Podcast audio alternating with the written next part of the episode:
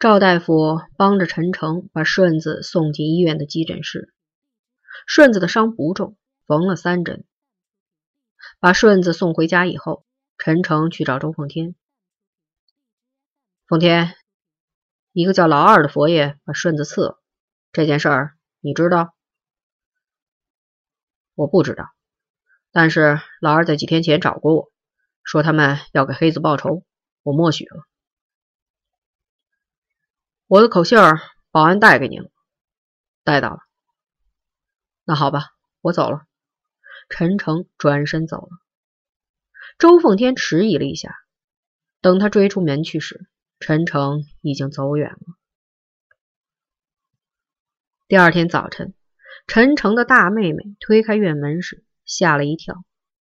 门眼里跪着一个人，这个人除了能直挺挺的跪在地上以外，怎么看都像是个死人，他的头上和脸上的血迹已经成了黑紫色，两只眼睛半睁半闭，眼珠子呆滞的望着天空，一动也不动。你是谁啊？怎么跪在这里啊？大妹惊慌的问他：“你有什么事儿？怎么不说话呀？”那个人只是直挺挺的跪着，眼珠都没动一下。大妹只得把陈诚叫了起来。一见到陈诚，那个人哇的一声大哭起来：“陈诚大哥，救救我们！你救救大丫头！到底是怎么回事？你起来，慢慢的说。”陈诚认识三福，但是不知道大丫头是谁。你不答应，我就不起来。三福固执的跪在地上，不肯起来。好吧，我答应帮助你。你快起来，说说到底出了什么事儿。三福还是跪着，一边哭着，一边把事情的经过说了一遍。大丫头现在什么地方？不知道。那些人都是谁？有一个人是黑子的兄弟，叫老二。黑子，老二。他们的背后肯定又是周凤天。陈诚咬了咬牙，慢慢的握紧拳头。好吧，周凤天。三福，我派几个人跟着你去找大丫头，其他的事儿你就不用管。送走三福，陈诚回到屋里去洗脸。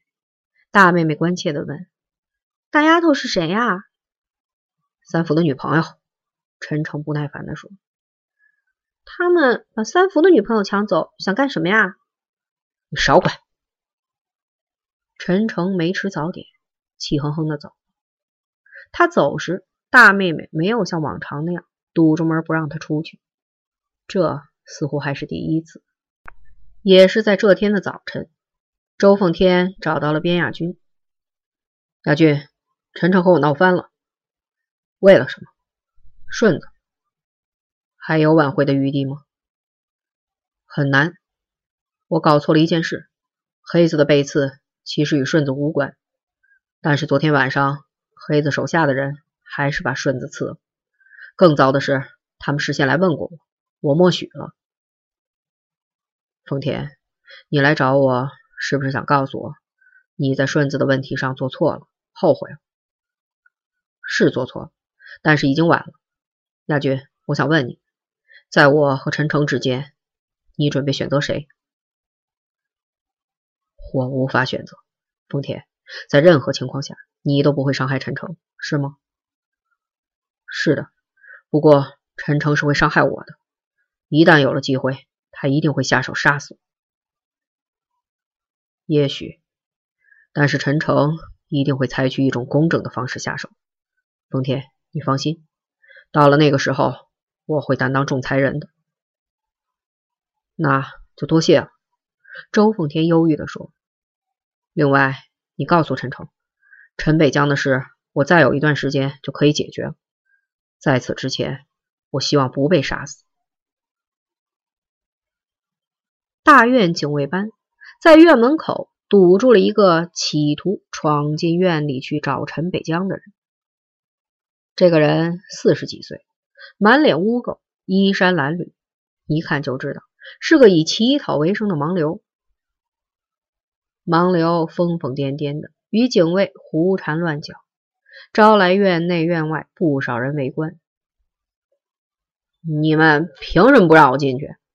盲流翻着大白眼珠子，梗着脖子喊：“你没有在来访登记簿上登记，按规定不能让你进去。”警卫耐心的给他解释：“我找自己的老婆也要登记，我手心朝上的走遍全中国。”也没听说过这个理儿。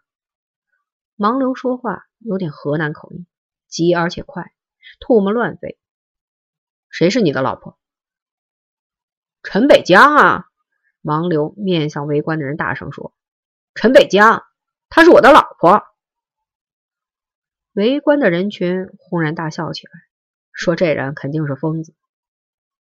人家是个学生，怎么成了你的老婆？”警卫有点火了。你再要捣乱，我就把你抓起来。他和我睡过觉，就是我的老婆。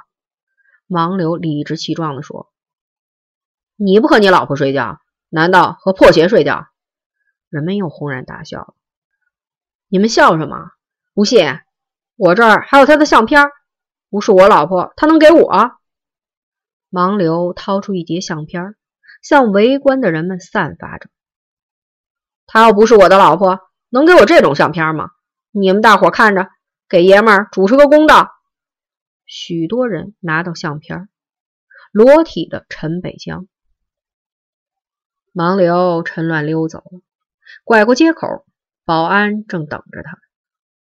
老小子干得不错，相片都发出去了。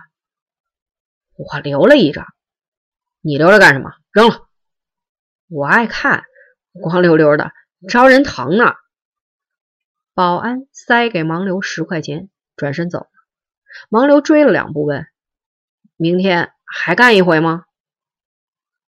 你要是再露一次面，我非把你宰了不可！